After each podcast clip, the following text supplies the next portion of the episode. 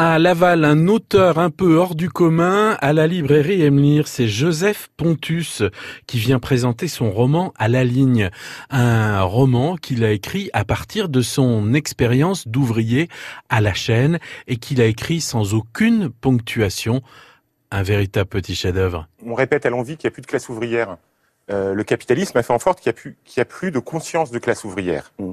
Euh, à l'usine, les gens se définissent par rapport à leur poste de travail. Ils disent, moi je suis du cochon, moi je suis de la crevette, moi je suis de la marée, moi je suis du chargement. Ils se définissent même pas en tant qu'usine, comme on disait à l'époque.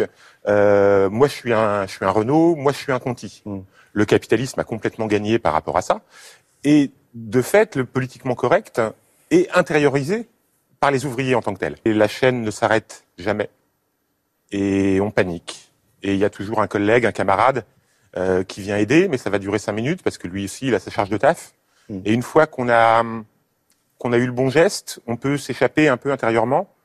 Et moi, je repensais à des auteurs, à des textes.